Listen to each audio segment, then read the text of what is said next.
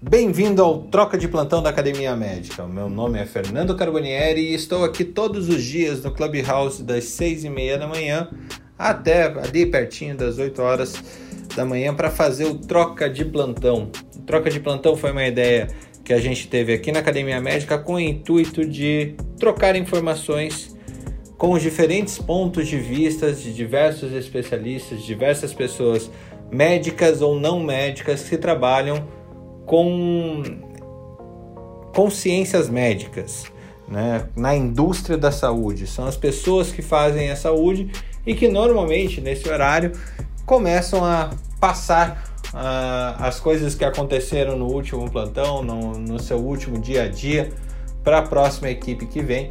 Então, por isso, Troca de Plantão da Academia Médica é um lugar que você se informa com aquilo que está acontecendo de mais atual no mundo da saúde. Muita coisa já aconteceu e espero que você goste muito desse, desse replay, dessa reprise do dia de hoje que você vai acompanhar a partir de agora.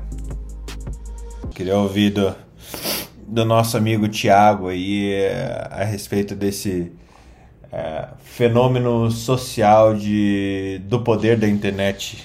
Que, que... Bem, acho que ficou mudo. eu fico com um problema aqui. Gente, tá, tá, eu tô tudo, tô tudo errado aqui vazio, hoje. O momento é vazio, aqui é motivo pro Felipe entrar com treta, então, por favor. eu, eu ia entrar, eu fiquei esperando o Fernando falar, mas eu ia entrar. Todo mundo ficou calado esperando eu falar, e eu, eu como eu não tinha dito nada anteriormente, eu fiquei calado, esperando até onde o Fernando ia ficar calado. Não, Mas, o, assim, o pior de tudo é que o Fernando não ficou calado, ele ficou falando com o microfone fechado. Sozinho, né? Já, sozinho. Cadê o Tiago? Tiago, trata esse rapaz. Ele está conversando sozinho em casa, ao nada, né?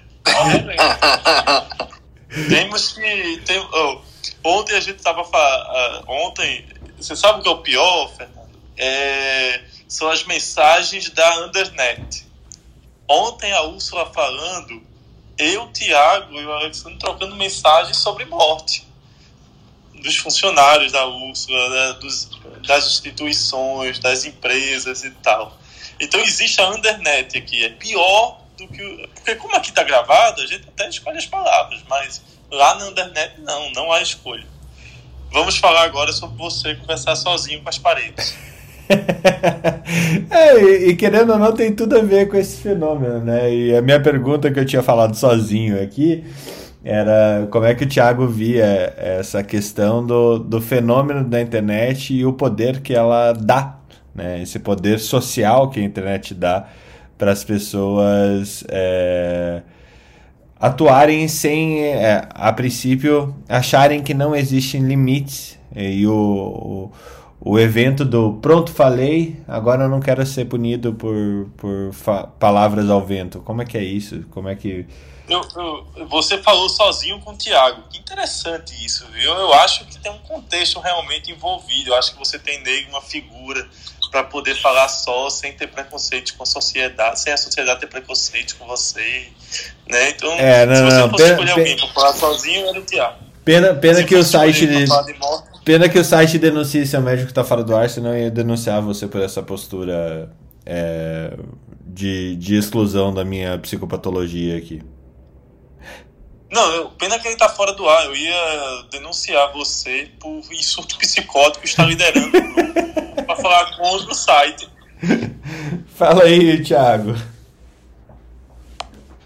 Fala, meu querido. Então, eu concordo com o que a Ana e o Alexander falaram é, brilhantemente, acho que é isso mesmo, mas só lembrar de que essa questão do digital, não sei se vocês percebem isso, mas parece que é, para esse lado é muito invasivo, né? Então é como se você estivesse muito mais próximo das pessoas, né? É, se a gente pega essa questão né, do home office hoje, você entra praticamente na casa da pessoa, você tem esse contato é, o tempo inteiro com a rede social, né, que dá aquela sensação de uma continuidade, de uma convivência. É, se pegar o Instagram, por exemplo, né, tem a questão dos stories, que você mostra o seu dia a dia, o que, que você está fazendo, que para algumas pessoas é até um problema sério, né, que às vezes mostra até demais algumas coisas que podem ser interpretadas de um modo errado e as pessoas denunciarem. E tem também aquela questão de que parece uma, é uma coisa de maldade, né? Mas tem gente que gosta de ver o outro se ferrar, né? Então, tipo assim, quando você vê um outro que às vezes tem uma posição social, uma, uma certa autoridade, parece que o povo geralmente é mal nesse sentido. Nossa, eu sabia que tinha algo estranho, de querer se ferrar e tudo. Então, se a gente pegar toda essa questão social, dá uma, uma grande discussão filosófica, Fernando.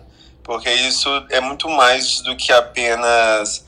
Ah, reclama aqui nessa questão de erro, mas vai muito mais de um contexto do próprio ser humano mesmo.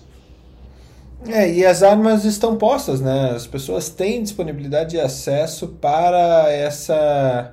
Inclu... E, e com a inclusão digital isso ficou mais evidente, né? Então, a falta de contato ou a procura é, de reparo é, tendo a ferramenta faz, uh, uh, inclusive, proporciona o um mau uso das ferramentas, né? Então, acho que é, essa é uma questão que, que tem que ter, tá no, na nossa mente. Fernando, Oi. você acredita que uma vez teve, teve um paciente que ele levou para o consultório do celular dele mostrar uma live de um colega que falou que tratava é, depressão bipolar X e eu não estava tratando do modo X. Tinha que ser isso porque que eu não estava fazendo daquele jeito. Mas do jeito que estava falando, assim, era é, que às vezes o colega colocou, era muito é, tinha uma oratória muito boa, né? Uhum. Mas não era o caso para a pessoa. Tipo assim, igual que a Ana falou, a pessoa não tem uma, um estudo, uma habilidade de saber com relação ao tratamento, às diferentes formas né, de abordagem. Então, assim, do jeito que foi falado, foi assim, putz, será que eu errei mesmo? Porque a pessoa fala assim, né, tô aqui, olha o que, como é que ele tá falando, não sei o que, não sei o que. E assusta, né? Tipo assim, querendo colocar em xeque o, o nosso trabalho. Então, isso são essas pequenas coisas que podem gerar até uma confusão e a pessoa vai assim, não, eu estou sendo tratado errado, pedir segunda opinião, e aí começa a confusão toda. É, legal você falar isso, que é, antes a gente falava na, na evidência do Dr. Google, né?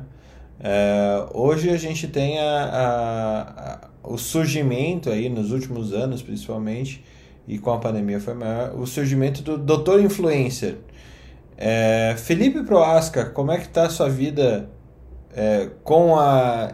Você como um, um, um top voice, mas como que você lida com um paciente que, que já vem com o tratamento pronto, que ele viu no Instagram, que ele viu em outros lugares e, e você acredita que você está mais em, é, entre aspas, em, rico, em risco de denúncia por parte do paciente, mesmo que sejam denúncias levianas, como era o, essa não estou falando o, o, conteúdo que as pessoas que denunciaram não, não, não exatamente não tinham por que ser denunciada, mas uh, essa questão de sofrer o, o julgamento da internet de alguma forma?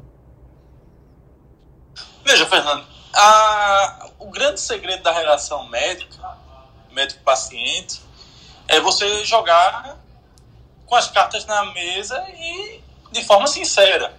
Então imagina nessa época do coronavírus, houve situações, por exemplo, de pacientes que foram sim com tratamento já pronto. E aí eu sempre digo, olhe, eu não sou a favor dessas medicações devido aos estudos que eu acompanhei, mas eu posso indicar um colega que talvez seja mais condizente com suas ideias.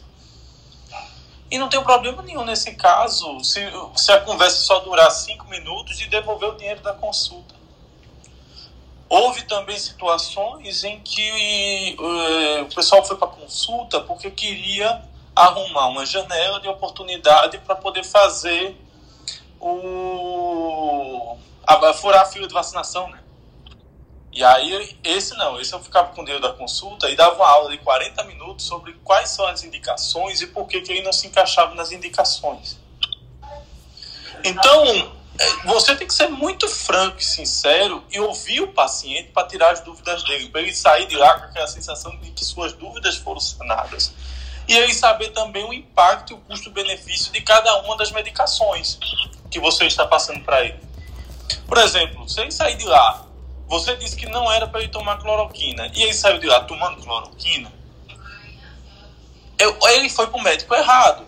E você meio que, se você não foi contra isso, achou, não, não vai ter problema nenhum em tomar, que é a grande discussão que eu tenho, por exemplo, com a ivermectina. Ah, mas não faz mal nenhum, né, doutor? Veja, você toma por sua conta, porque bem também não faz. Então eu não posso opinar a favor de algo que não vai lhe trazer benefício. Ou deixar você tranquilo com relação a isso. Então você tem que ser muito franco com o paciente. Você tem que colocar as opções na mesa também dos tratamentos olha, tem esse tratamento, mas ele é ineficaz por isso, por exemplo, antibiótico. Você diz, olha, você pode tomar três tipos de antibiótico. Você fala Cefalexina, clindamicina e... Você fala Cefalexina, clindamicina e qual é a outra? Ah, sei lá, amoxicilina. Esse vai dar dor de barriga, esse vai dar diarreia, esse vai dar dor, esse pode dar tal sintoma, esse pode dar tal sintoma. Qual você acha que vai se adaptar melhor? E você, é, não podendo me responder com esse, a gente pode fazer esse, a gente pode fazer esse. Então ele já sabe que caso ele não responda o tratamento X, ele tem uma nova opção, uma nova oportunidade com outra medicação. Quando você senta, conversa e deixa tudo claro, minimiza muito essa questão de denúncia. A denúncia acontece basicamente, principalmente em três situações. Quando o paciente não sabe é, a que riscos ele estava submetido, que às vezes acontece, por exemplo, cirurgia plástica Imagina você, se você chegar para um paciente e disser todos os riscos que ele tem ao fazer uma cirurgia plástica, eu garanto que 80% desiste de fazer a cirurgia. Se você contar toda a dor que tem depois de um procedimento, eu garanto que boa parte vai desistir. Mas qual é o discurso? Não, você vai ficar mais lindo, mais maravilhoso, vai parecer o Fernando Carbonieri, só vai dinheiro dele e tal, não sei o quê. Então, assim, Olha o discurso como muda de acordo com o que você está oferecendo. Então você tem que ter, na minha opinião, quando, por exemplo, HIV. Eu quando a primeira consulta minha de paciente com HIV, eu demoro uma vida. Porque eu vou contar para o paciente todos os efeitos colaterais. Hoje é até bom que o tratamento tem quase nenhum efeito colateral. Mas eu explico aí quando é que eu espero que a carga viral negative, quando é que eu espero que o CD4 aumente? Quando é que eu espero que ah, vai tirar as medicações oportunistas? Ou seja, quando o paciente chega para a segunda consulta, ele já pergunta logo: e aí, doutor, meu CD4 passou de 200 para parar o remédio? É, minha carga viral negativou para poder ficar mais tranquilo e ver se o CD4 vai aumentar? Ele já sabe, porque na primeira consulta ele já captou a ideia. Eu desenho os soldadinhos, que é o CD4. Desenho o os vermelhinhos, que é o HIV. Aí fico mostrando. É, sim, são vermelhinhos por esse motivo mesmo que você está imaginando. E fico mostrando a guerra entre o CD4, quando, ele, quando a carga viral diminui, os vermelhinhos diminuem, o CD4 aumenta. E aí, por isso que o. Praticamente o War. É, com os dadinhos, né? Só que se ele não tomar a tarde, os dadinhos não vão girar. E aí, nessa guerra de War, se você toma um remédio, seus dados só dão 6. Então você vai ganhar a guerra. Mas se você deixa de tomar, vai dar, vai, vai virar uma bronca. E aí ele, tem, aí ele entende o porquê de ter que tomar remédio todo dia. Porque eu digo logo a ele, eu acho que você só deve começar a tomar o remédio quando se sentir preparado. Não, não acho que é na primeira consulta. Você quer voltar daqui a 30 dias para a gente ver se você está preparado? Tem gente que já está decidido que quer tomar o remédio, tem gente que não. E aí, nos 30 dias depois, a gente vê de novo e organiza para tomar. Mas eu já digo aí, cuidado, porque o vírus fica inteligente. Você vai se sentir bem, você vai querer parar o remédio. E se você sair desse remédio aqui, que só é um ou dois comprimidos por dia, o próximo você vai entender o que é o coquetel. Você vai precisar de quatro, cinco, seis comprimidos e que vão trazer efeitos colaterais. Então, quando você fica deixando isso muito claro à mesa, a sua chance de ser denunciado vai ser muito pequena. Lógico que sempre vai aparecer os gaiatos. Mas, Felipe, Como tem bom dia. Oi. Mas olha só, eu acho que a gente tem re realidades bastante distintas. Sim, né? eu concordo. É, eu acho que assim, olha só, você lida num ambiente. O que, a história que você está contando, não que você lide, né? Nesse esse ambiente que você está contando é um ambiente ambulatorial sob controle. Né? Então, o paciente, com frequência, ele escolheu marcar, você tem algum tempo para despender, né? E, e, acho que essa é uma relação que ela tende a ser bastante beneficente de maneira geral, né? Você está com o desejo de explicar, o paciente está com o desejo de ouvir, né? E óbvio que você se preocupa com essa relação médico-paciente para construí-la de maneira assim favorável e, enfim, amistosa, né? Mas assim, eu acho que a gente tem que pensar que assim existem muitas relações que podem se acontecer na medicina. Vamos pensar talvez no ambiente de emergência, que ninguém desejava estar lá. Aí aconteceu. Aí o médico tem 300 pacientes para atender com uma estrutura às vezes precária. Então, assim, é uma relação que ela já nasce desarmônica, né? Então, o paciente já chega não querendo estar lá, ah, existe provavelmente uma demora, o recurso não é o mais eficiente possível, né? Então, são relações que, assim, tem que ter um esforço talvez 10 vezes além desse que você estava contando para que a relação médico-paciente seja harmônica. E ainda assim, pode dar tudo errado, porque assim, a gente pode estar falando de um ambiente é, de pacientes graves, a gente pode estar falando de lesões muito graves, a gente pode estar falando de escassez de recursos, e às vezes tudo isso junto. Então, assim, aí tende a ter um negócio um pouco mais é, com, com um resultado não tão satisfatório quanto esse que você está contando pra gente, né?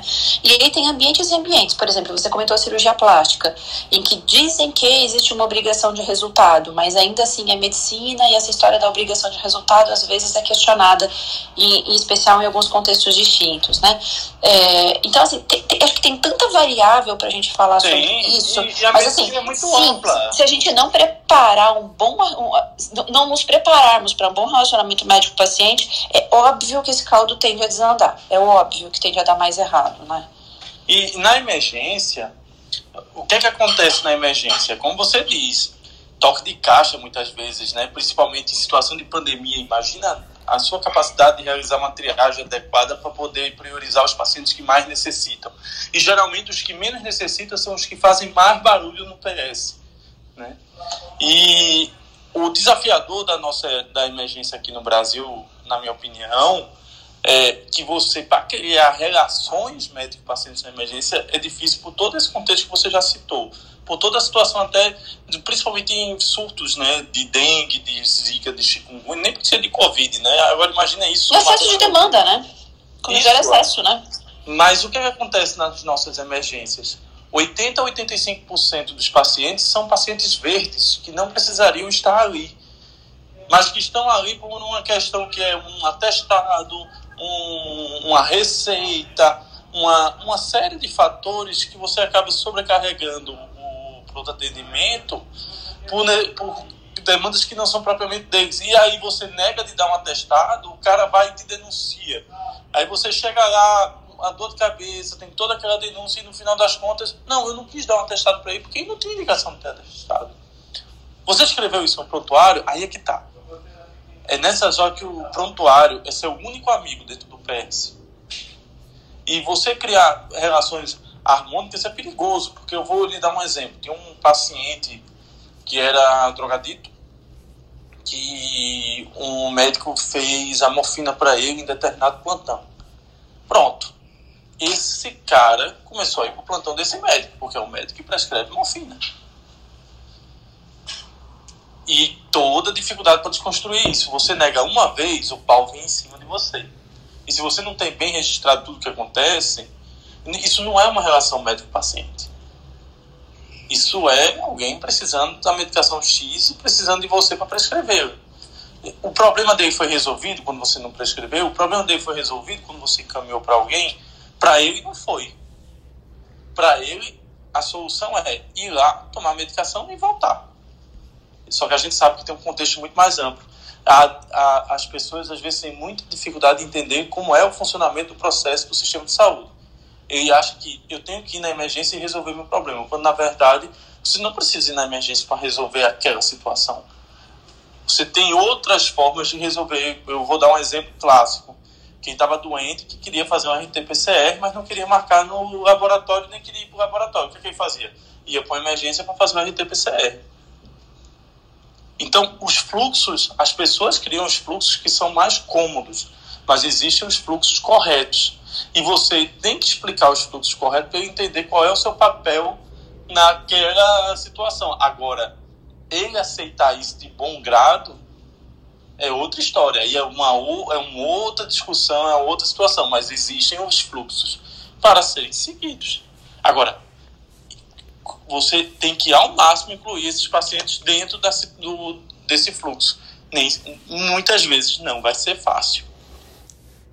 É, é realmente, realmente assim, a, o, o erro, a falha, ela acontece na falha de comunicação, né? O erro, a, iatrogenia também acontece na falha de comunicação, mas é, até passando a bola aí para o Felipe Reutberg, é, eu queria entender também como que vocês veem essa, essa questão de alguém ter criado algo assim.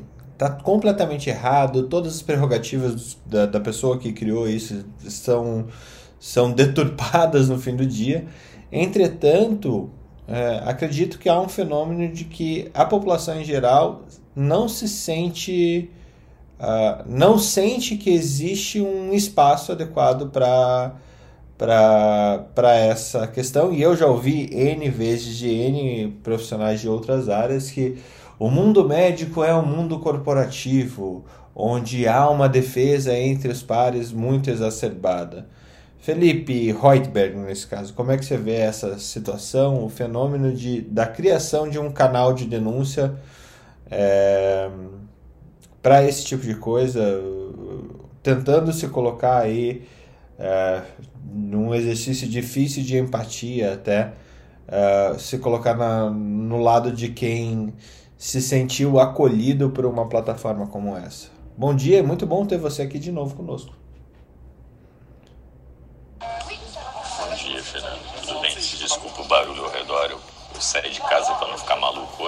Um café aqui trabalhando vocês, tá? E hoje o, John Biden, o Joe Biden está aqui com o Putin, então a cidade está empolvorosa. Vixe Maria, quantos graus aí? 200, é, né? O Putin veio no o, Putin veio montado no, no urso, né? Ele demorou um pouco mais para chegar, mas está aqui já. Aqui hoje está 31 graus, está suando igual um maluco e as casas em geral, para quem conhece Genebra, sabe que não tem ar condicionado, são prédios muito antigos, é na base do ventilador, janela aberta, é uma beleza. Mas vamos lá. Fernando, antes de mais nada, eu queria só reconhecer é, e celebrar a riqueza do grupo aqui. Como eu fico feliz só de ouvir, assim, é, falar é, é ok, mas eu, a oportunidade de ouvir esse pessoal todo falando me lembra muito da minha formação, né?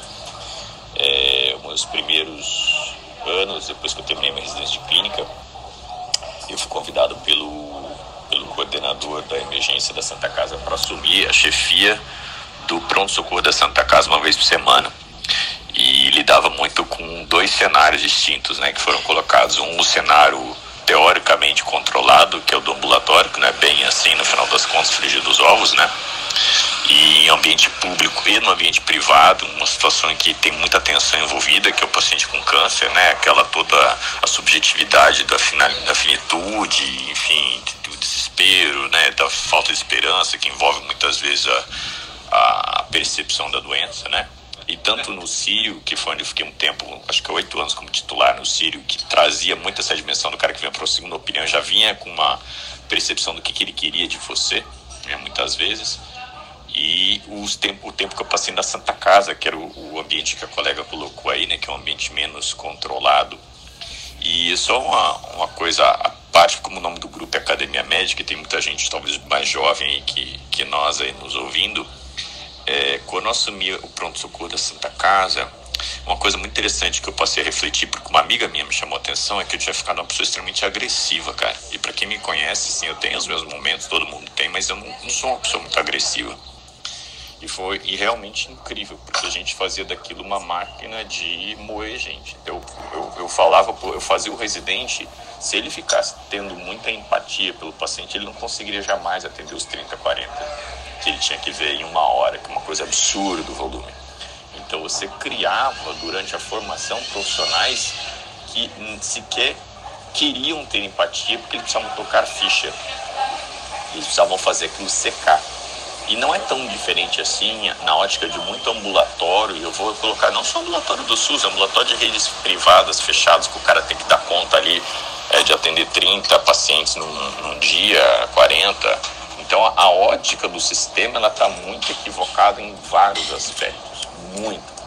Senão a gente fica secando gelo aqui na discussão, quando estruturalmente a forma como o financiamento ocorre, a forma como a, o sistema está estruturado, tanto no sistema público quanto privado, ele constrói uma situação que não é empática e que não é benéfica para quase nenhuma das partes, a não ser quem está ganhando dinheiro com aquela história. Né? Então, eu vejo sempre a gente poder ter a oportunidade de atacar a raiz do problema, como o Alexandre, falou, seja do ponto de vista cultural, a percepção do que está acontecendo com a nossa sociedade no momento, né, a necessidade de vitimização, de ter né, o culpado, e aí você procura né, as, a forma que você tem de expressar, aí na, no caso em questão que você levantou, o canal aí, né, a respeito do erro médico e tal. Isso é uma demanda da nossa sociedade muito antiga, né? Se a gente for parar para pensar que a gente quer discutir erro médico, ou discutir mais do que só o erro do médico, o erro do sistema, porque ninguém traz o sistema para discussão, é sempre o médico ou o enfermeiro. Né? E aquela estrutura toda por trás, ela nunca é responsabilizada ou contextualizada, muito pelo contrário. Né? Se você comete um erro médico, você trabalha no hospital que você não tem estrutura, está lá descrito que você vai ser responsabilizado por ter aceito trabalhar no local sem estrutura, que é uma absolutamente uma coisa horrorosa, né? Você é criminalizado de todas as formas. Então, só para não, não me estender muito mais, eu só queria explorar essas dimensões todas que tem. E agora, você que gosta muito, Fernando, de design thinking, é quando que efetivamente a gente se coloca no lugar do paciente ou do consumidor do serviço aí. Então, a demanda existe. Eles querem se expressar e dizer, olha, eu não concordo, eu estou me sentindo lesado, qual é o canal para fazer isso, qual é o canal no sistema público, qual é o canal na iniciativa privada e como é que as sociedades médicas param e olham para isso, não com o sentido de negar isso, mas de acolher essa ideia e tentar buscar alguma, alguma solução para o usuário, porque a gente trabalha para paciente. Quando eu pisei na, na, na, na, OMS, uma vez eu conversei contigo, a primeira coisa que o chefe falou assim, Felipe, essa posição ela não é sua, é uma concessão que os Estados membros deram para que a gente possa prestar um serviço de excelência para eles. Se você não tem essa mentalidade aqui, não é o seu lugar. Foi assim mesmo que ele falou, bem seco. E a gente é daqui que a gente vai ajudar os pacientes. O seu papel principal é lá na frente você achar que você vai impactar algum paciente. Se você está aqui para usar o e-mail do OMS fazer né, sua network, você está no lugar errado e quando o seu contrato acabar, tenha certeza que ele não será renovado. Bom, enfim, eu acho que eu falei um montão só para puxar a ideia do design thinking, que eu sei que você é mestre nisso e talvez seja um escopo que a gente possa olhar. Não negar isso, mas pensar a forma de acolher isso e pensar no paciente no final das contas. Porque se a gente começa a, a fazer essa linguagem, a gente nos coloca no lugar do corporativismo, que é como eles nos veem, que você pontuou perfeitamente. Então, onde é que a gente sai desse lugar e se coloca no outro lado, na visão empática, oferece realmente algo, começa a pensar nisso, chama os conselhos e vamos conversar isso, porque senão a gente vai estar sempre na defensiva, negando, negando, negando, e a sociedade vai usar as armas que tem para, de alguma forma, filmar você numa consulta, gravar você de forma escondida. Isso vai acontecer. As pessoas vão se organizar. Bom, era o que eu tinha para falar. Muito bom, é, excelente como sempre, uma clareza incrível, é, Felipe. Muito, muito obrigado. É, não sou mestre em design thinking, mas é essa questão de, de é, se colocar no lugar do outro é, um, é uma é algo fundamental para o design. E a minha esposa ela tem especialização nisso e a gente discute muito tempo quanto é, essa questão da empatia que agora é uma vertente de todos os, todos os negócios no mundo eles têm que eles têm essa visão da empatia. Se colocar no lugar do, do cliente é, para centralizar sob os olhares do cliente a prestação de serviço né e, e, entender como que o, o, serviço ele é recebido, como ele é tomado pelo, pelo cliente. E o cliente aqui não, não, nem sempre tem relação financeira, tá, gente? O cliente é a pessoa que, que acaba é, é, recebendo qualquer serviço que seja. O médico pode ser um cliente de um hospital, o paciente é o cliente do hospital, o paciente é cliente do médico, a enfermeira que trabalha com ele também é cliente desse médico e assim por diante. Então, É, Para quem não conhece o tema, a gente tem um curso de, de Design Thinking na Academia Médica, de Introdução à Inovação e Design Thinking é, voltado para a saúde, é bem interessante, é um áudio curso, mas para você que não conhece esses termos ainda faz bastante sentido. E obrigado por, por expressar melhor essa questão da, da do, das necessidades não atendidas que os pacientes têm, que as pessoas é, é, não. É, que isso existe nas pessoas e, e, essa, esse fenômeno, como, como você falou, de procurar ser reparado, ele vai acontecer em qualquer instância, em qualquer momento, seja pela gravação da consulta por áudio e vídeo, seja por expressão na internet, seja por expressão no grupo da família, seja no grupo do Facebook, né? É, então a gente é, tem que fazer um, um, um trabalho realmente para entender um, é, o porquê, a, as causas disso. Um amigo publicitário uma vez ele falou para mim, é, Fernando, a população em geral odeia a figura do médico. O médico ele sim é respeitado é, porque ele é visto como uma pessoa é, que está lá para te atender no momento crítico, mas ela odeia a necessidade do médico. É, e esse, esse tipo de pressão, na minha opinião, ele acaba. Eu não sei se isso é uma verdade ou é uma sensação que todos têm, mas é, talvez isso leve uma, uma equação para esse jogo entre população e medicina que a gente tem que se provar a todo momento é, como alguém bom e, e, cada vez mais com uma facilidade é, grande de comunicação e disposição de, de, dos erros ou dos, dos males da sociedade, a gente esteja perdendo nessa, nessa balança de comunicação. Débora, algo a colaborar aqui conosco? Bom dia, Fernando. É, nossa, quantas reflexões, hein?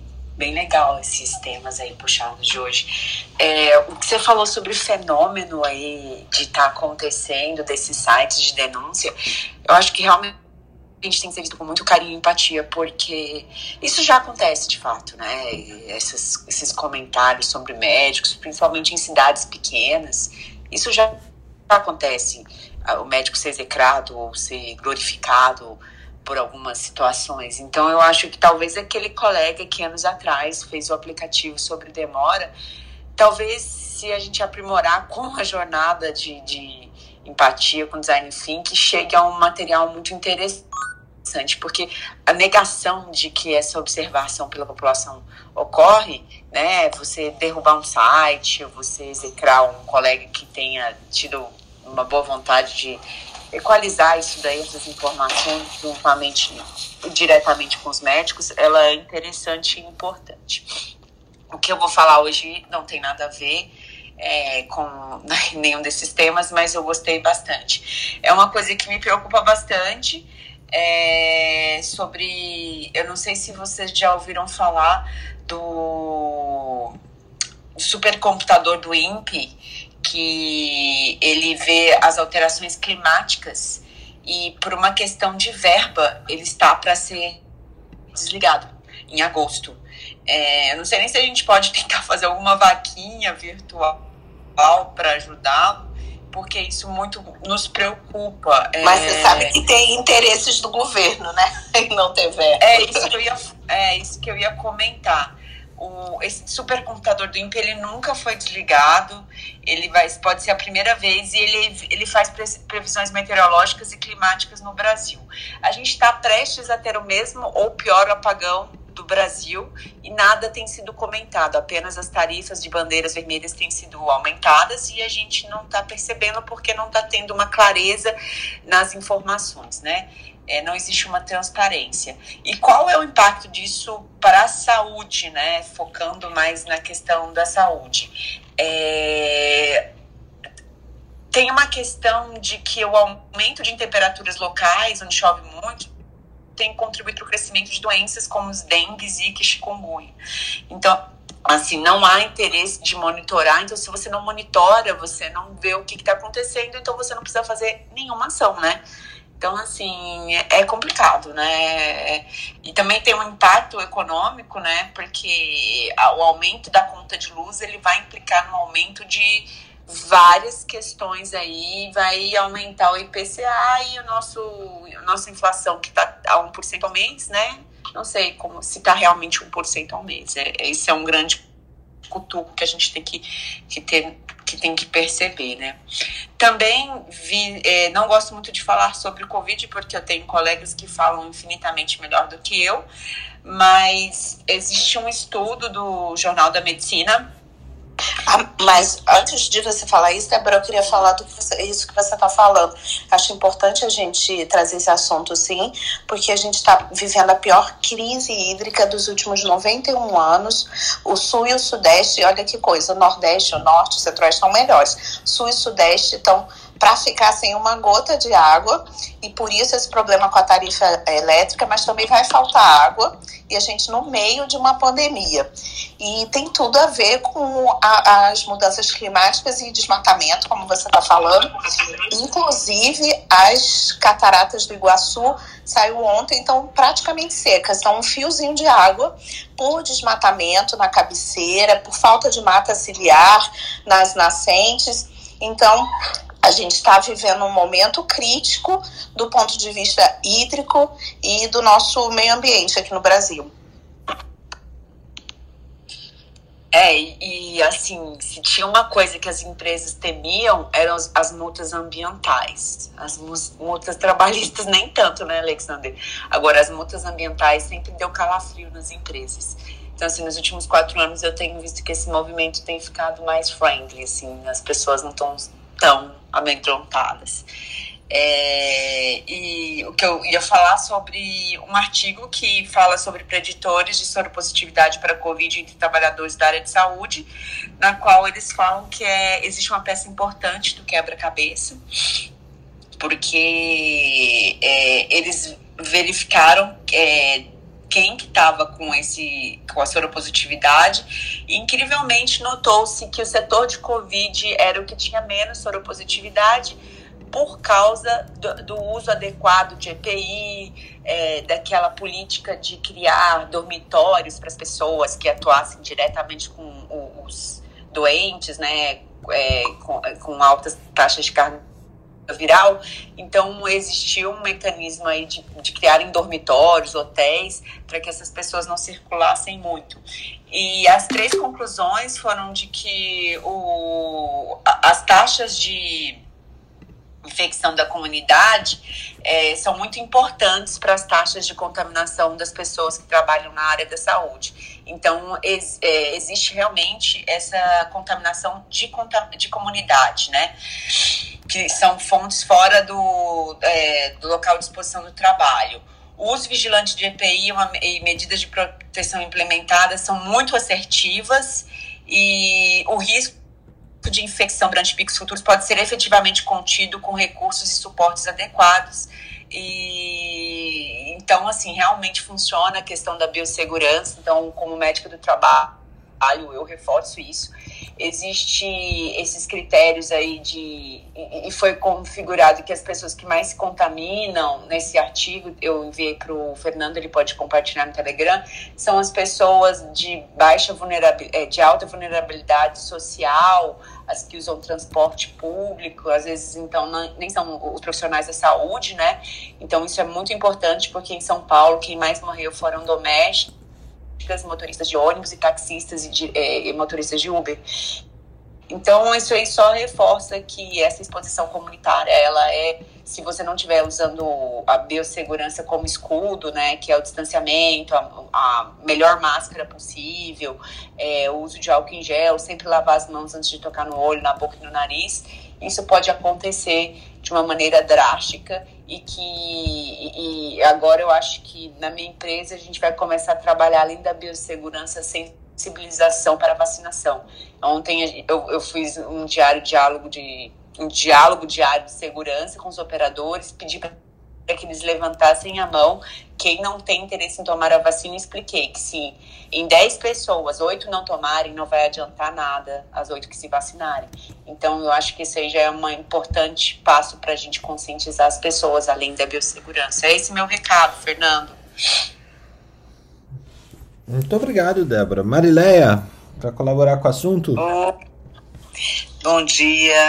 Ah, rapidamente, que também vou precisar sair um pouco cedo, mas assim, esse assunto da relação médico-paciente, do que está acontecendo, o que já vem acontecendo há muito tempo, não é recente, ele é muito importante, Fernando, porque, primeiro, a gente precisa deixar claro que não está claro isso na, na mente dos pacientes, na cabeça dos, pacientes, que a nossa profissão é uma profissão meio, então a gente não é uma profissão fim.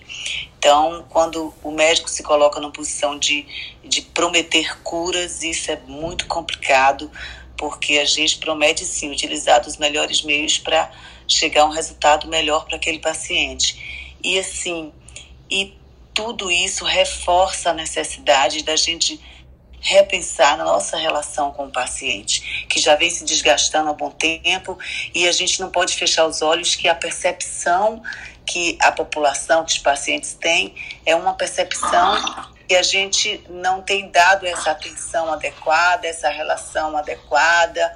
E, e, tudo começa por aí. Se você for processos em, em conselho, você vê nitidamente que houve uma falha nessa relação médico-paciente. Quando hoje se fala de tecnologia, de, de, de telemedicina ou inteligência artificial, se fala muito assim. E a relação médico-paciente? Eu sempre questiono. Mas essa relação médico-paciente já está tendo problema. Débora, eu acho que é o seu microfone, Débora. Acho que ela tá na academia. É, eu acho que é o microfone. Ah, ela fechou. Tava mesmo, vou fechar, desculpa.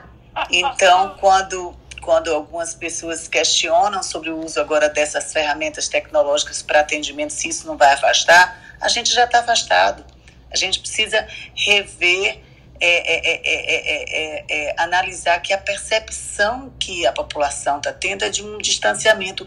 E com isso gera-se todos os problemas que às vezes um problema pequeno torna-se grande por questões dessa relação. Então, primeiro, a transparência de você chegar para um paciente e, e, e deixar claro que a sua profissão é meio, como advogado faz, sua profissão é meio, não é a profissão fim, é, é ser transparente com ele do que é que está disponível, ter esse acolhimento ter que é o escutar, o ouvir. E assim, é, até o que Felipe colocou aí, Felipe, que vai um paciente para você, no caso da, do exemplo que você citou, dos tratamentos precoces que você não faz, mas se ele quiser, você indica um outro que tem outro exemplo. Eu não indico. Se eu sou contra um tratamento, eu não indico. Eu digo para ele, olha, não é a linha que eu sigo, é, e deixo isso bem transparente porque eu acho que a, a, o mais importante é que o paciente sinta essa segurança e essa transparência. Muitas vezes em consultório, o paciente às vezes chega assim, ai, doutor, eu queria que a senhora me pedisse isso, isso e isso. Aí eu falo, é, inverteu, você está sentado aqui no meu lugar e eu aí, você que me diz o que eu tenho que pedir para você, a gente pode conversar, discutir, ver o que é que cabe para você, para sua faixa etária, para o que você está sentindo, mas a gente tem que ser muito transparente com isso. Eu tenho, assim, é, é, uma relação muito próxima com meus pacientes e isso faz uma total diferença. Então, a gente está num, num, num, num mundo agora que tudo é gravado, que tudo é preconceito, você tem que tomar cuidado até na palavra que você usa, porque uma palavra que antigamente você usava de uma forma, hoje parece que já agride. Então, tudo isso a gente tem um desafio grande. Mas eu acho que o mais importante, quando o paciente chega com um monte de notícia que ele viu na, no, no, no Dr. Google, etc., é você organizar essas notícias na cabeça dele, organizar o que é que aquilo ali faz sentido, o que é que não faz sentido, e sempre respaldado com o que a gente tem discutido aqui ao longo dessa pandemia, com o respaldo do que a ciência nos orienta e que a ciência ela é exata, mas ela muda cada dia, cada hora. Então é por aí. Eu acho que a gente precisa repensar e fortalecer essa nossa relação, porque isso sim tem causado agora é, tanta repercussão, assim, holofote de mídia, e ainda mais nessa pandemia em que houve uma polarização e que prejudicou ainda mais tudo isso aí, tá? Então é isso aí que eu queria falar. Muito, muito legal. Essa questão da incerteza, acho que na medicina cada vez mais a certeza que eu tive com, com, com todo esse processo pandêmico é, é que a gente vive de uma ciência de verdades transitórias. Cada vez isso daqui para mim é mais é claro. E esse mundo de incerteza, a gente não tem nenhum framework, nenhuma, nenhum mindset utilizando jargões de qualquer livro que todo mundo pode ter na, na cabeceira no momento, é, do como lidar com a incerteza. Ainda mais incerteza dentro de ciências médicas e de ciências da saúde. Então a gente não tem esse, essa pré-formatação de, de como lidar com isso, né? É, é bem interessante a reflexão. Newton, antes de você, eu vou para Úrsula porque eu pulei ela. Ela estava é, antes da Marileia, se eu não me engano. Úrsula, bem-vinda. Você que está no você que tá em um CRM tá vendo esse assunto de diferença. dentro. Da Úrsula quando ela é, é, me discorda de mim, o tom de voz e a voz agora. Bom dia. É que eu sou mais legal que Eu falei você, bom Felipe. dia. Não, é um eu tom de bom dia. voz. É o tom de voz. Você dá um tom mortífero comigo, agora você tá com aquele tom calmo que a pessoa morre sem notar. Não, Mas não, eu- eu, a- eu, o- eu não discordo, não. Eu, eu só fiquei pensando na sua fala, Felipe. Eu acho que a gente ainda vive num, num, num resquício de, de paternalismo social, sabe? Então, assim, ah, eu vejo que a sociedade está se libertando um tanto desse paternalismo, mas ainda existe um desejo por paternalismo, né? Então, talvez como eu lido com uma área de muita vulnerabilidade, eu vejo que as pessoas elas querem muito ser cuidadas, né? E, e- mas elas têm pouca energia às vezes para brigar e para discutir, talvez pela área com que eu lido mesmo, né? E, e- mas assim, eu vejo que a gente tem um resquício muito grande de paternalismo na sociedade ainda, né? E aí, por outro lado, a sociedade está se libertando disso e às vezes utiliza de ferramentas, às vezes um pouco agressivas, né? Então, por exemplo, um site de denúncia é, o- o- eu não tive tempo de navegar e o site já saiu do ar. Então, assim, a informação que eu vou, que eu vou falar, talvez ela não seja nem tão minha, assim, ela seja mais do, do que eu vi, do que eu li, do que eu ouvi, né? É, mas eram, assim, eram médicos que tinham denúncias públicas já, são penas públicas. Então, assim, de alguma forma, aquelas pessoas que estavam ali expostas, e eu estou longe de falar que eu concordo pessoalmente com aquilo, tá? É, eram pessoas que já têm penas publicadas. Então, se você olhar no conselho, num lugar bem escondidinho que tem lá, mas está lá no site de todos os conselhos, inclu, incluindo o Conselho Federal, essas denúncias estão lá, porque são pessoas que têm penas públicas. Por outro lado, a gente resolveu fazer justiça com as próprias mãos, ou seja, criar um site de denúncias e, e acolher ali o que o colega falou anteriormente, né? De a, a sociedade está querendo um espaço, né? Porque ela, porque ela quer se manifestar e elas não sentem que as entidades as representam, né? Talvez faça algum sentido, mas veja só, a gente tem que ter um amplo direito de defesa e contraditório, né? Então, assim, a gente já sair julgando me faz pensar em coisas, e aí eu tô fugindo um pouco da medicina quando eu tô falando isso, né? Mas situações públicas que a gente já viu que a sociedade, a, a imprensa, a mídia, e nós mesmos, a sociedade de maneira geral, a gente já condenou. Então, assim, é, depois que a gente já condenou uma pessoa, se essa pessoa for efetivamente julgada pelo seu órgão de classe ou pela justiça mesmo, e aí se provar que aquilo talvez não tinha nexo causal ou que a pessoa não é totalmente responsável por aquilo, é, que bom que a pessoa foi inocentada no meio adequado, mas a sociedade já julgou. Então, eu acho que a gente tem que tomar um pouco de cuidado com esse desejo de fazer justiça com as próprias mãos, essa coisa de olho por olho, né? Porque não dá tempo da gente avaliar todos os lados, não dá tempo da, do médico é, realmente se posicionar com o que aconteceu, né? E, e, não, e, e a gente, o que a gente não pode esquecer é que também a sociedade que já denunciou médicos em redes sociais também já foi culpada e já teve o dever de indenizar. Então, assim, eu acho que entender que isso vai para os dois lados, né? Então, a pessoa quer expor o médico, ela quer gravar consulta, lembrando que isso não é permitido porque não houve consentimento, né? Mas pode ter problema. Então, acho que a gente tem que tentar usar os órgãos corretos, os locais corretos. E a sociedade já deu esse espaço, né? Então, assim, existe a justiça, existem os conselhos, existem locais. E pensar que o médico é pessoa, né? Então, a gente tem, também tem tem, tem esse local, eu acho, de representatividade e, E o médico precisa também atentar, e aí amarrando talvez o que todos vocês falaram, né? Primar por uma boa relação médico-paciente, gastar tempo explicando não é gastar tempo, é poupar aborrecimentos e poupar problemas. Eu acho que o médico mais antigo, talvez isso já inclui a gente que já tem uns quilômetros rodados, tá, às vezes esqueceu, porque ele, ele nasceu numa sociedade em que o médico tinha talvez um poder diferente. Então vem aquele paternalismo que eu estava falando, né? Que hoje em dia talvez ele está cada vez menorzinho, né? Ficando num canto.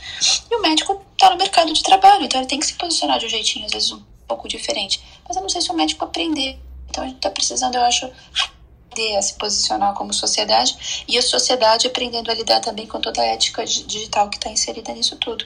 Acho que de maneira geral é isso, mas existem canais corretos para fazer reclamação, não precisa criar um poder paralelo e um tribunal de julgamento. Eu, eu só acho, né, Ursula, que assim, é, isso, às vezes, o pessoal busca algo paralelo porque vê naquele órgão não ter tanta transparência, você não ter facilidade em, em alcançar alguns tipos de informação. Talvez se as pessoas tivessem essa sensação e, e uma verdade seja dita, né? Se o Conselho Federal de Medicina tinha alguma é, era bem visto pela sociedade, nessa pandemia a sociedade tem total direito de ver ele de outra forma, né? Devido a tudo que vem acontecendo sistematicamente com relação a essa questão ética e de conduta com relação a tratamentos que não são autorizados para o coronavírus mas ah, às vezes a impressão que tem é ah, o conselho alisa, protege, é corporativista, né? E aí acaba que a, a sensação que eu tenho é que se eu denunciar ali, eu não vou ter nenhum tipo de retorno e tudo vai ser ajeitado. Quando, na verdade, há todo um processo, há toda uma discussão, você tem toda esse. Só que isso aí não está na. Não, é, isso a Globo não mostra, né? E é um desafio muito grande essa questão de você expor informações para a sociedade e a forma como é exposta, né? Ser transparente tem seu preço também. É, o, o me chama outra coisa que me chama a atenção antes de até passar para o Newton é a reação encastelada, né, do que a gente viu da, da dos conselhos e assim Vamos notificar, vamos tirar do ar, vamos é, evitar que vamos cortar pela raiz algo que algo assim se prolifere. É, de novo, ok, é uma reação às vezes até necessária que seja feita dessa forma, é, frente às pessoas que o conselho representa, mas é, de alguma maneira eu vejo de novo essa expressão do paternalismo, essa, essa necessidade de, de mostrar algum tipo de força é, que, como o Felipe falou, assim, em outras searas ela é uma força que já se demonstrou uh, que pode ter se demonstrado uh, fraca, né?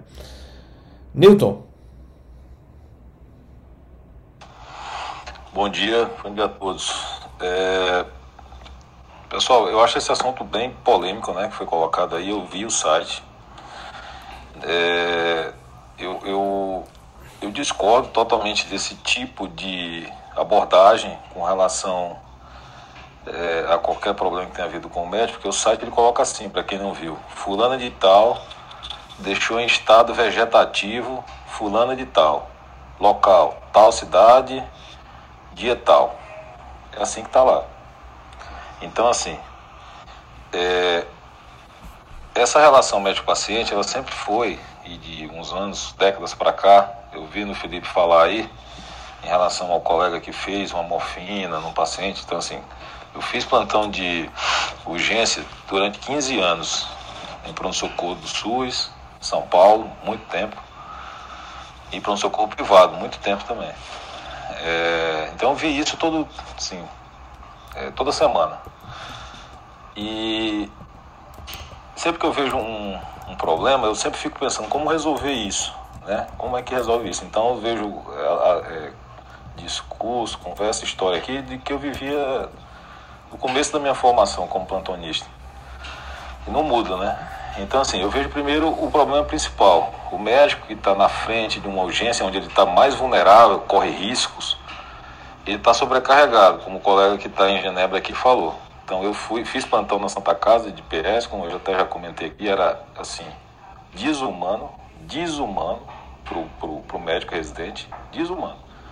Passei 12 horas, 24 horas quase em pé lá no plantão, correndo de um, de um lado para o outro, atendendo sei lá quantos pacientes, sem tempo nem de raciocinar direito.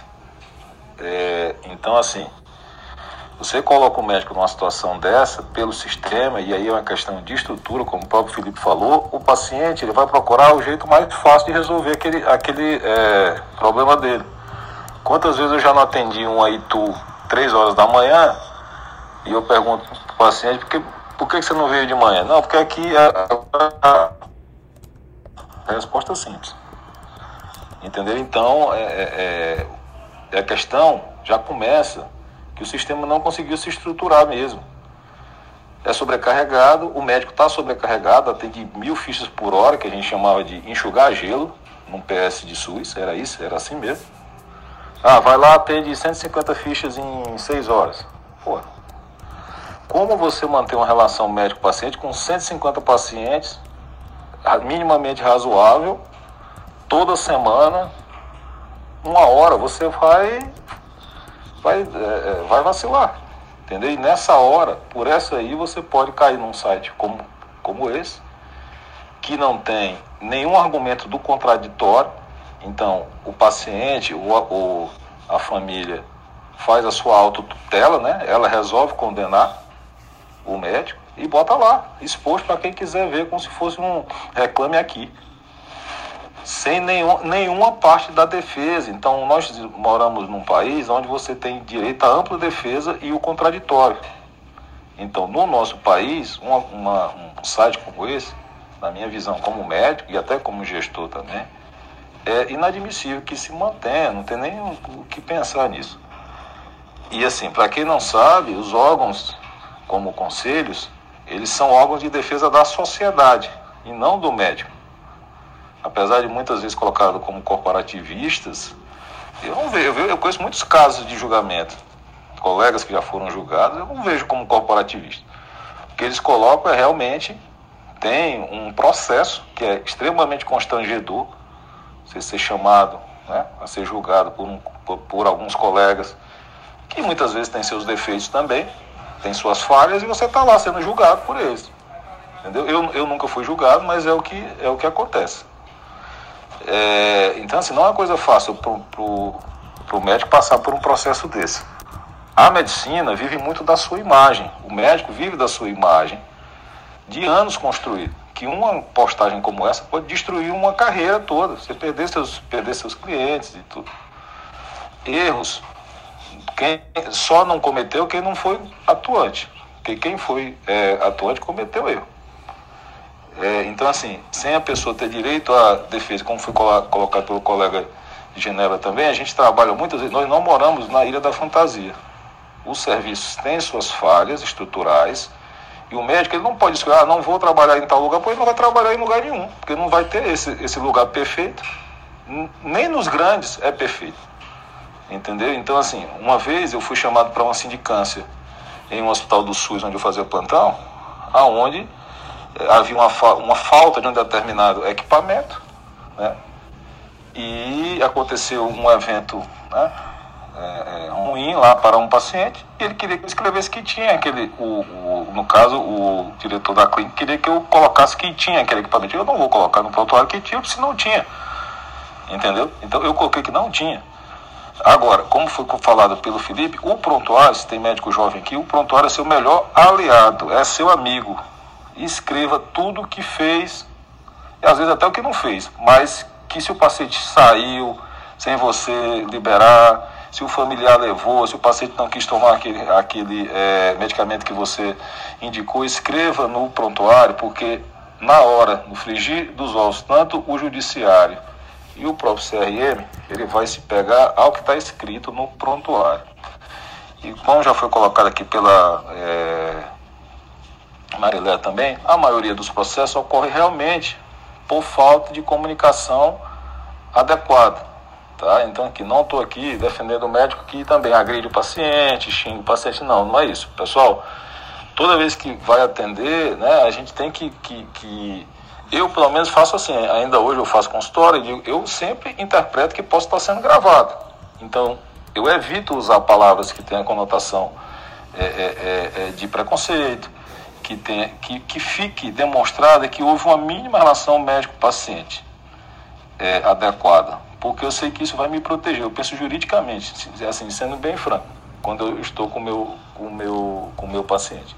E do ponto de vista de sistema, uma das coisas que eu achei que foi que, que, que ajudou aos sistemas de urgência, por exemplo, foi a, a, a classificação de Winchester, né, que, que, que classifica como, é, como o grau de risco, apesar do paciente não compreender que o caso dele é um caso leve, ele pode esperar até duas horas, três horas, enfim, ele não entende, está com, tá com dor lá, ele quer ser né, atendido logo. Mas já dá ao médico uma, uma liberdade de priorização. Acho que foi uma coisa boa. Então, todo, assim, como sistema, acho que a gente, a gente ainda está longe. Até no SUS, eu lembro quando eu fazia plantão no SUS, onde tinha que fechar a porta do PS, porque não cabia mais ninguém dentro. Eu disse, poxa, podia cobrar pelo menos uns 5 reais, 2 reais que fosse de uma consulta para ver se diminuía isso. Até isso eu pensava, o fato de ser totalmente gratuito, se não incentiva pessoas que não têm a mínima necessidade de estar numa, num PS, é, tá lá é, ocupando gente que morria de infarto, esperando cinco horas, enquanto a gente estava tendo gripe e tu, tal, tal. Então, assim, até esse mecanismo de triagem é, de urgências é, pública, no caso, aí, poderia ter. Então, assim, eu, eu, eu sempre, ainda está longe, então, e, é, é, mas, assim, em outros países é muito pior. Para todos, quase, muita gente já foi lá nos Estados Unidos, você vê o ônibus passando assim, ó. Se você usou Marevan e teve sangramento, ligue para esse escritório aqui. É um escritório de advocacia. Na televisão, direto, o tempo todo. Então, assim, até mais é, agressiva essa, essa questão em relação ao médico. Né? Mas, assim, o que eu realmente acho é, lamentável e estranho e, e não concordo é o fato de você ser exposto com, num mundo hoje de mídias sociais, WhatsApp circula como uma pólvora, e você não ter direito a ser colocado no mesmo patamar ou no mesmo lugar a sua defesa. Isso eu não concordo. Então era isso que eu queria colocar. Perfeito, Newton. Acho que é, é, não é uma questão. Acho que ninguém concorda, para falar a verdade, de, de, de, que tenha que ser assim. Não, não, não é que tem que ser assim. É, o, a questão é: as ferramentas existem, é, o sentimento tanto da parte do, do paciente é, de que ele não tem um canal, é, quanto da parte do médico que ele não tem uma defesa, isso acontece, e no meio disso tudo a gente tem um, um Conselho Regional, Conselho Federal de Medicina, a gente tem o sistema de, de seguro e a gente tem o mercado jurídico também, então para os dois lados, assim, o, o advogado porta de hospital, o advogado porta de, de é, tanto para defesa quanto para acusação, ele está ali e ao mesmo tempo a gente tem um, um processo é, que antes das mídias sociais já era bastante corrente de linchamento, de, principalmente das profissões tradicionais, né? Então essa, essa posição do médico do advogado, do dentista, do, do engenheiro. Então, profissionais com, com profissões tradicionais tendo essa sua relativização de alguma forma e é uma, uma sensação de caça às bruxas que, que eu tenho, pelo menos, e se, transformam, se transformou num linchamento social digital, né? E quando o linchamento acontece, você não tem como voltar atrás. Você deixa marcas para o resto da vida é, para as pessoas que sofreram esse linchamento. Né? Então é bem, é bem, não há como concordar com a, a, a volatilidade de um, de um linchamento social como a gente vê, já via e vê hoje. É, e, e realmente é, um, é uma busca aí para a gente entender. Aqui é um exercício de entendimento do que, que é tudo isso. E queria passar a bola agora para a Luciana.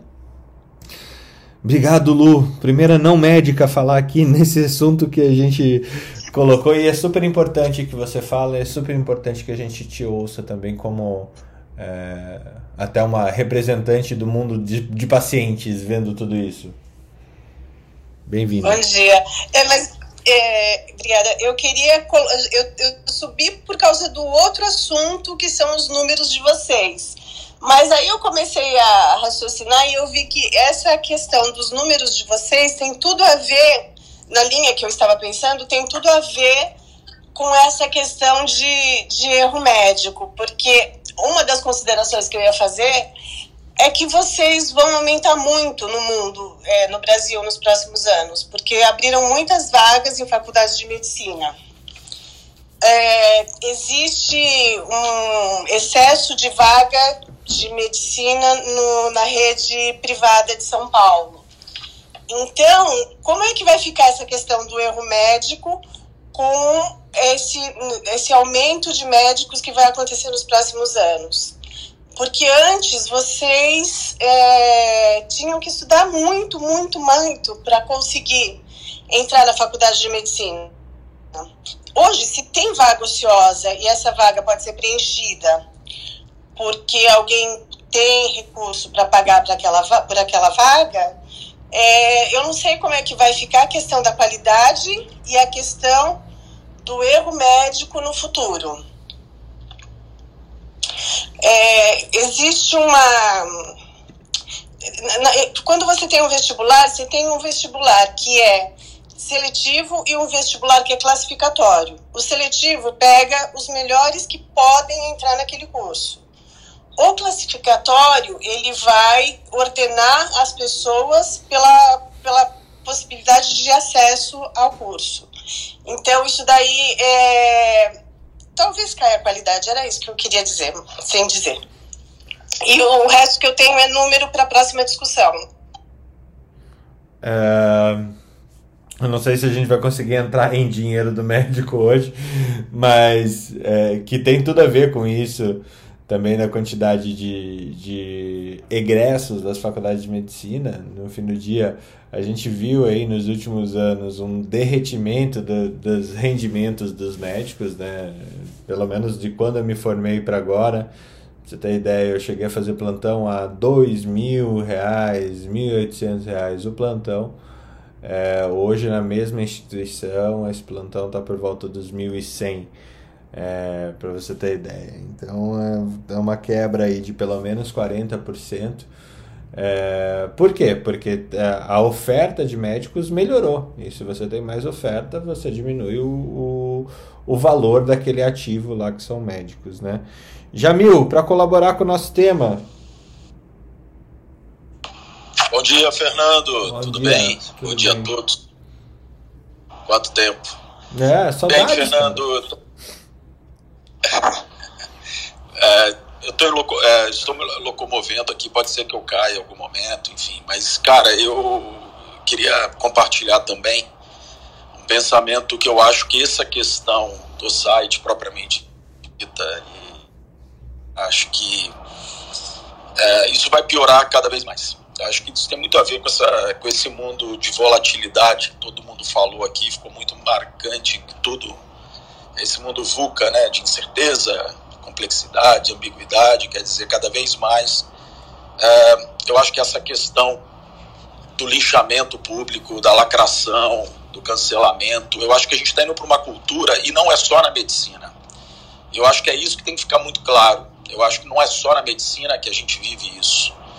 É, que são palavras que até, sei lá, alguns meses atrás a gente não usava, né? E hoje você vê uma criança falando abertamente sobre cancelamento e etc. Eu tive até que olhar, não entendia muito bem o que estava estava se referindo, né? Mas é, o é exatamente essa questão, né?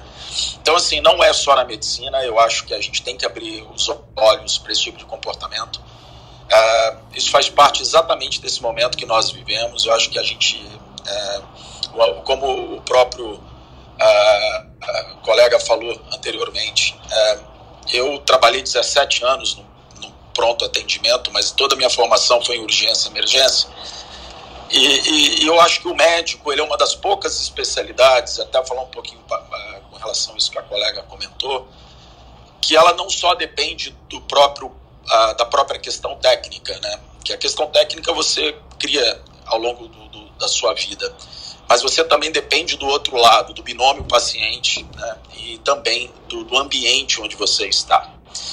Então, acho muito julgar ou, ou, colocar. Enfim, eu não consegui. Eu, eu vi o site umas duas vezes, mas eu confesso que eu não consegui ler, até porque eu fui procurar, obviamente, falaram que as nossas fotos estavam lá e estavam lá de todos nós, porque os caras pegaram uma API do próprio Conselho Feminino e colocou lá, como se fosse um muro para que a gente pudesse, as pessoas pudessem jogar pedra ou alguma coisa nesse sentido. É, maus profissionais, obviamente, em todos os lugares, e, e isso eu não acho que é diferente na medicina, mas ali, como o próprio uh, Newton falou, uh, não há uma contrapartida, não há um julgamento, enfim, então isso fere qualquer questão legal e, consequentemente, enfim, as pessoas que fizeram isso, eu não sei, você sabe se já identificaram, Fernando? Porque parece que o site estava hospedado fora do Brasil, inclusive. Não, não, questão, não consegui. A questão técnica. Não consegui é. saber quem fez o que fez, com quem que foi o. Eu, eu acho que é, eu vi muita coisa de Santa Catarina, né? Quer dizer, acho que todos os médicos que estavam ali no muro é, para serem apedrejados eram de Santa Catarina. Então eu não sei efetivamente o, o, motivador. Mas isso não é, não é a questão. A questão é o comportamento. Eu acho que isso vai acontecer cada vez mais. Eu acho que as pessoas têm que estar, estarem preparadas para isso. É, concordo uh, com a Luciana que vai piorar, Luciana, porque uh, infelizmente a medicina hoje ela é vista como um mercado, como um negócio, como as escolas proliferando e consequentemente aumentando a oferta, uh, você acaba reduzindo o salário, como o Fernando falou, uh, e consequentemente cai a qualidade, enfim. Então isso vai acontecer cada vez mais. E o pior como esse site nada mais é do que algo que a gente já via pontualmente, né? Uh, e hoje foi expresso de uma forma uh, arbitrária, mas pelo menos a gente tinha ali um, alguém que colocou aquilo no ar e que provavelmente vai ser, vai ser responsabilizado. Agora, uh, Newton, de fato, o que você falou é muito importante. Né? Trabalhei 17 anos né, no hospital maior, talvez, da América Latina, e, e eu lembro muito bem, para vocês verem como que a medicina é complexa e, tem, e não cabe julgamentos uh, fora daquele ambiente. Eu lembro muito bem um caso, eu acho que é, foi um caso mais marcante né, nesse contexto que eu, que eu vivi. Eu sempre trabalhei urgência, emergência como cardiologista, etc. Então, teve um paciente que veio uma vez com uma, quadro de uma, uma, dor abdominal. Eu acho que vale a pena a gente trazer casos práticos para vocês entenderem, senão a gente fica muito no mundo teórico e, e, e é chato. E esse paciente tinha um, um, um, um é, ele tinha uma, uh, um Jordano positivo. Né? E o colega que atendeu foi às duas da manhã, é um grande amigo meu, né? um pneumologista, enfim, fenomenal. Achou, falou, olha, eu acho que isso aqui é uma colelitíase, alguma coisa pediu ultrassom de abdômen, pediu, graças a, graças a Deus ele pediu ultrassom de abdômen, porque ele poderia pedir de rins e vias urinárias, aí de fato ia complicar, mas ele medicou o paciente lá com buscopan de pirona, um, um profenide e tal, hidratou, e aí me chamaram seis da manhã para reavaliar o caso. Fui conversar com, com o seu X, o senhor está bem? Estou bem? Ah, enfim, passou a dor, passou. Olhei os exames, ultrassom de abdômen normal tá bom, o senhor tá bem, qualquer coisa o senhor volta, né, e tal, e, enfim. É, esse paciente, uma hora depois, ele voltou em parada cardíaca, Newton. E eu lembro muito, muito, é, é como se fosse hoje. Eu falei, chama o cara que fez ultrassom. Porque dor abdominal, uma hora depois, isso é rotura de aorta, né? Era uma dissecção de aorta. E de fato era. Quando ele botou o ultrassom no abdômen do paciente, ainda bem que não tinha acabado o plantão, porque foi o mesmo cara que fez. É, eu, na hora que eu bati o olho, falei, cara, isso aqui é um neurismo de aorta roto, pô. e tá com ultrassom normal. Óbvio, eu pedi para a enfermeira, eu falei, imprima o laudo, né? Até para minha, né? Porque eu dei alta para aquele paciente. Né? Eu dei alta para o paciente. Imprime o laudo antes que eles mudem o laudo. E eu guardei esse material, Fernando, e tenho até hoje guardado comigo, porque eu falei, cara, olha que situação. Óbvio, o paciente voltou e depois morreu. Era uma, uma situação extremamente complicada. Quando eu fui conversar com a família, imagina, cara, né, passando uma situação super complexa, eu, eu falei, olha, era uma dissecção de aorta, enfim, é, e ele estava super bem, por incrível que pareça. Ele falou, doutor, ele já sabia do diagnóstico, ele já sabia que tinha um aneurisma de aorta de 5 centímetros, ele já tinha indicação cirúrgica, e na triagem da enfermagem, ele não falou e foi perguntado, porque você faz uma revisão sistemática. Gente, medicina não é uma ciência exata. Eu vou discordar um, respeitosamente da Marileia, que ela falou algo nesse sentido, mas não é. Esqueçam, não é uma ciência exata. É, e por isso que a relação médico-paciente tem que ser extremamente importante, registrada e anotada, porque não é uma ciência exata. Não, acho que ela não falou isso não, que era uma ciência exata, ela falou questão de meios é, e finalidade. Então, que a gente tem que fornecer o meio, mas não a. a foi a minha interpretação, Ana. Eu, foi, minha, foi a minha interpretação. Ah, não, isso quer dizer que, por exemplo, quando você atende o paciente, você tem a obrigação de oferecer o melhor tratamento, mas você não pode garantir que ele não vai morrer e que você vai curá-lo. Não, mas é, isso, sim, sem dúvida. É, sem Era dúvida. Isso, é. é. Então, só concluindo, a questão que eu acho, eu não sei, alguém trouxe essa mensagem que era uma medicina exata. Enfim, e de fato não é. E essa questão, para vocês terem uma ideia, que é extremamente importante, porque o próprio paciente negou a doença na chegada.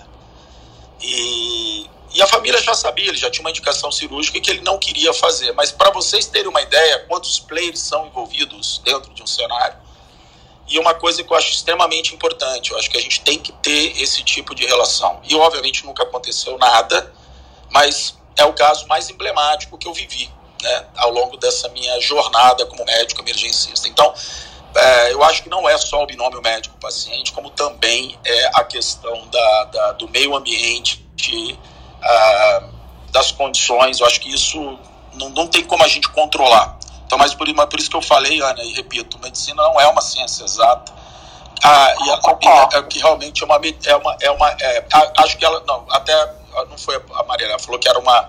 É, é, não, fazer como os advogados, né? Não é uma, uma ciência de, de fins e sim de meios, né? Acho que realmente. Mas alguém me passou essa mensagem. Mas enfim, eu acho que essa é a questão, sabe, Fernando, para trazer para a gente, para poder fazer essa reflexão. Eu acho que isso vai piorar cada vez mais. Eu acho que esse site é uma pontinha de um iceberg que já está há, há muito tempo ali na nossa frente e que a gente reluta em enxergar isso. Né?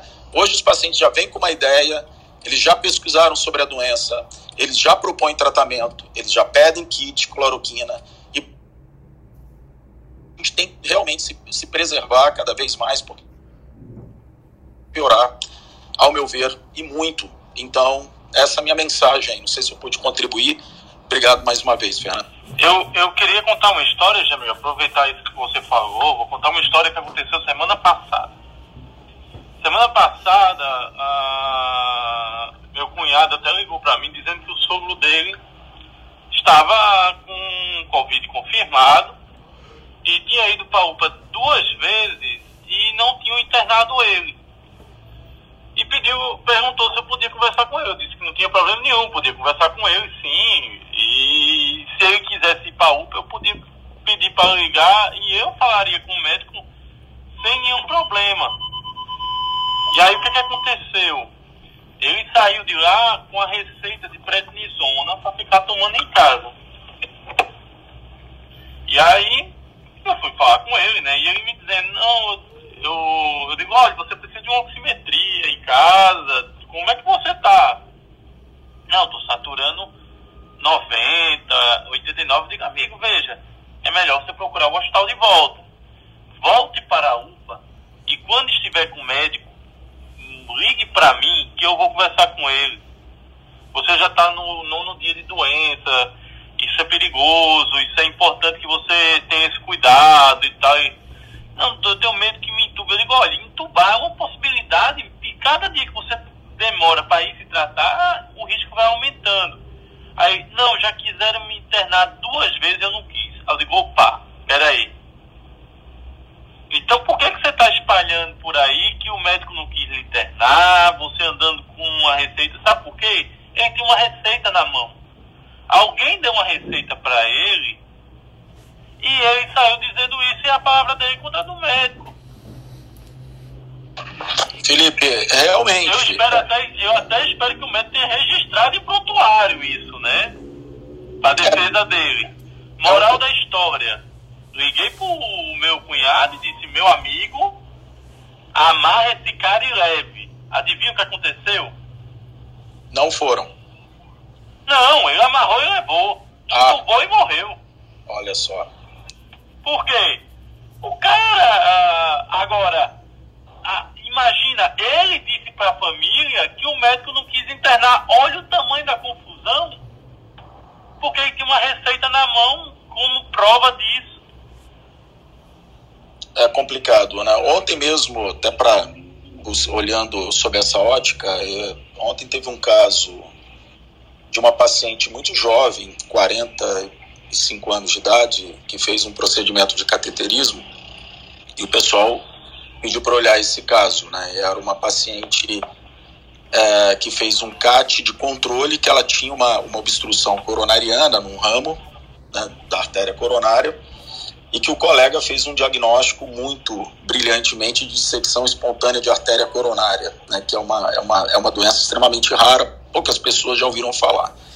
E foi a minha tese de, de, de doutorado, né, foi a, a, série de casos né, de dissecção coronária no Brasil. Eles me mandaram um caso para eu analisar.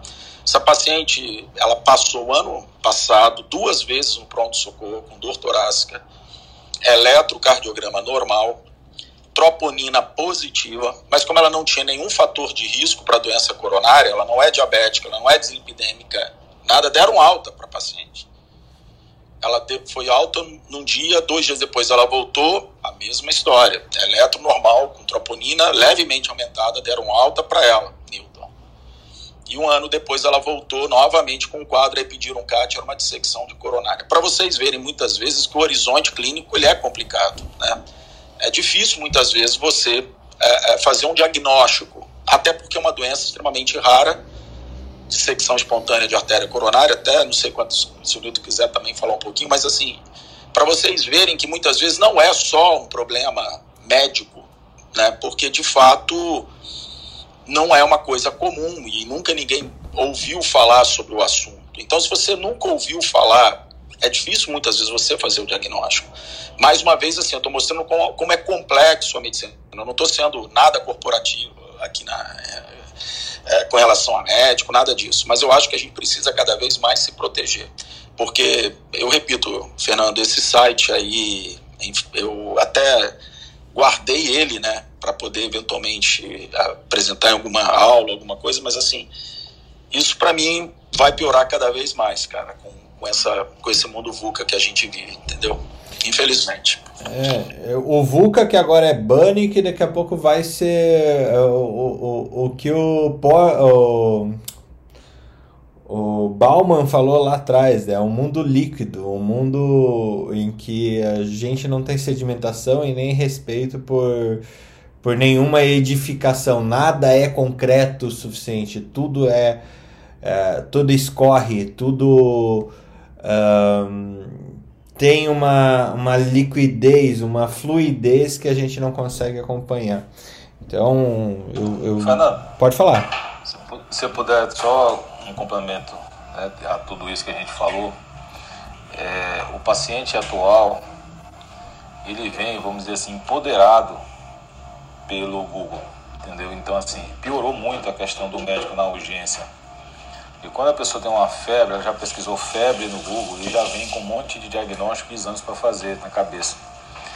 Então eu vejo que isso, ele começa, assim, é a minha percepção, já saí da, da é, urgência, mas sei quanto é vulnerável esse, esse local para o profissional.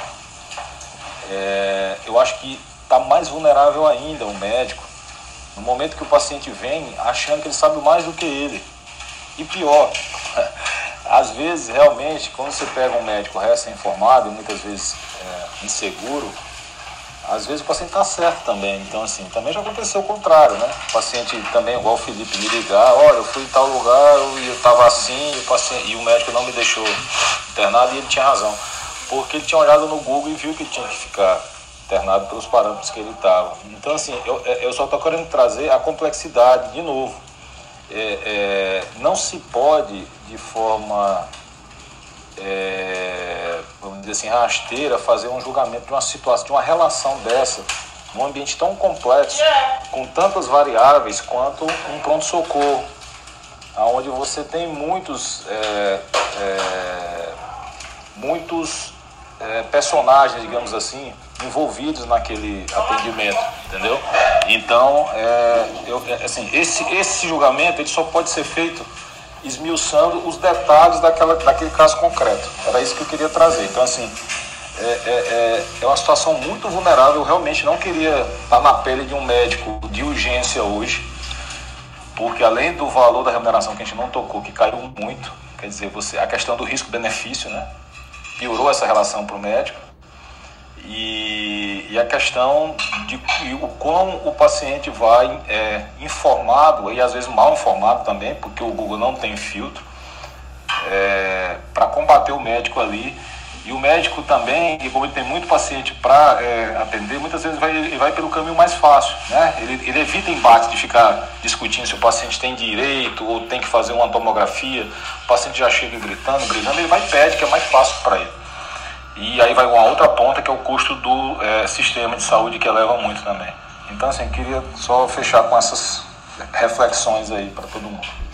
Perfeito, Newton. Acho que foi acho que foi um exercício incrível que a gente fez aqui hoje. É, eu realmente é, sinto que a gente está num, num ambiente que a gente pode discutir isso de uma forma ampla, de uma forma é, até menos acalorada, o que permite que a gente é, seja bastante razoável na, na forma é, que a gente vê esse. É, e, de novo, é um fenômeno, como o Jamil colocou, é um fenômeno da digitalização de tudo. Né? É... Ô, Fernando, deixa eu só dar uma dica para os emergencistas recém-formados, que eu aprendi a duras penas.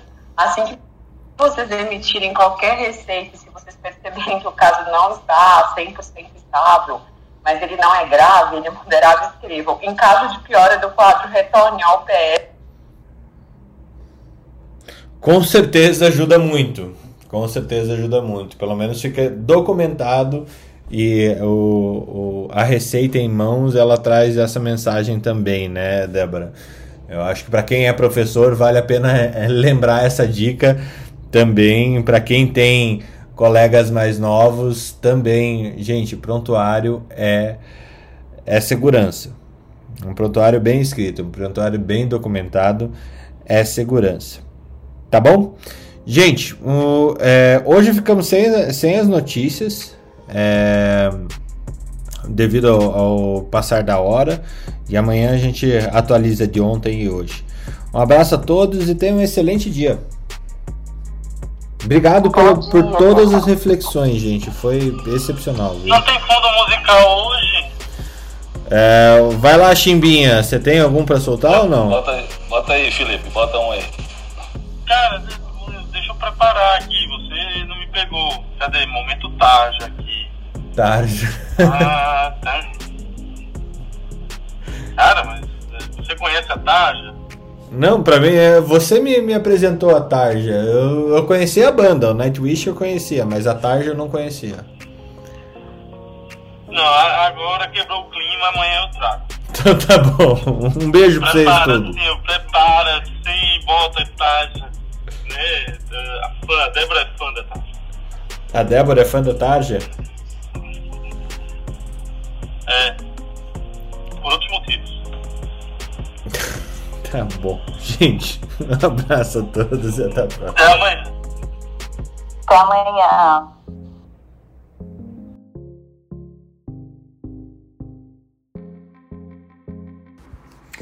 Academia Médica. Bem-vindo à revolução do conhecimento em saúde.